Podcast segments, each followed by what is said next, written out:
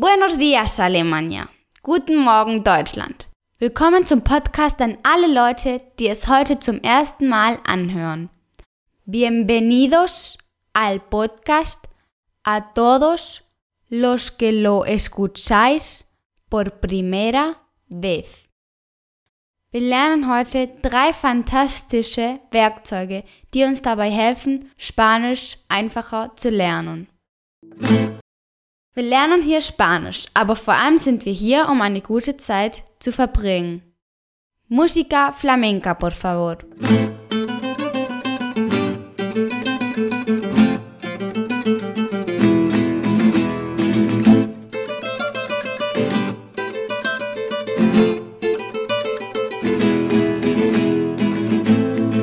Willkommen bei April FM, Ihr Podcast, um Spanisch mit Spaß und mühelos zu lernen. Hier spricht April. Wort des Tages. Das Werkzeug. La herramienta. Ich buchstabiere es. Lo deletreo. H. E de España. Doble R. A de Almería. M de Madrid.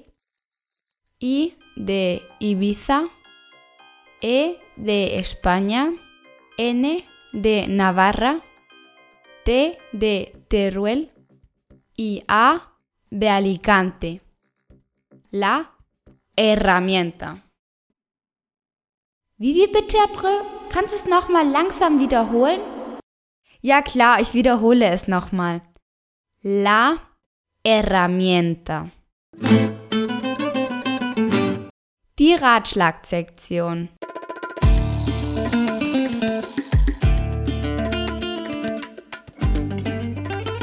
Werkzeuge, um Spanisch zu lernen. Herramientas para aprender español. Primera herramienta.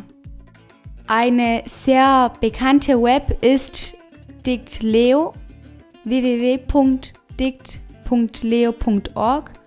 Diese hilft, die Aussprache zu lernen. Zum Beispiel, wir schreiben ein Wort wie Herramienta und jetzt werden wir sehen, wie es ausgesprochen wird. Herramienta. Das Werkzeug. Außerdem zeigt es dir nicht nur eine Bedeutung des Wortes, sondern mehrere. Segunda herramienta. Das zweite Werkzeug ist der Google-Übersetzer im Internet.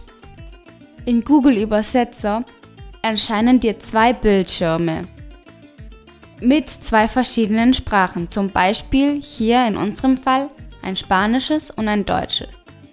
Dann kannst du ein Wort oder einen ganzen Satz sagen.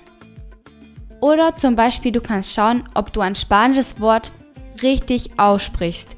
Wie zum Beispiel du weißt, dass el perro der Hund heißt. El perro. Der Hund. So, jetzt weiß ich, dass ich es richtig ausgesprochen habe. El pelo. Das Haar.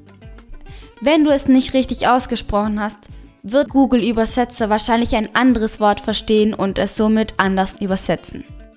Der Nachteil des Google Übersetzers im Internet ist, dass wenn du einen Satz sagen willst oder mehrere und du dabei stoppst, dass es dann gleich aufhört wie zum Beispiel El perro, Der Hund. el perro de San Roque no tiene rabo porque Ramón Ramírez se lo ha cortado. Der Hund von San Roque hat keinen Schwanz, weil Ramon Ramirez es geschnitten hat. Eine andere Methode ist, sich die App Google Übersetzer runterzuladen.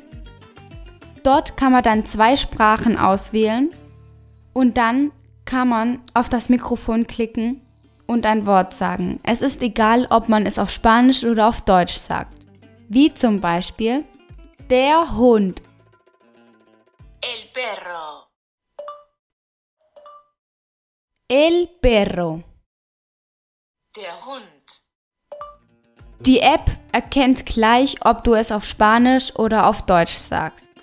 Das Gute dabei ist, dass wenn du einen Satz sagen willst, dich aber unterbrichst und dann weitermachst, dass es nicht aufhört. Die dritte Version ist Google Docs.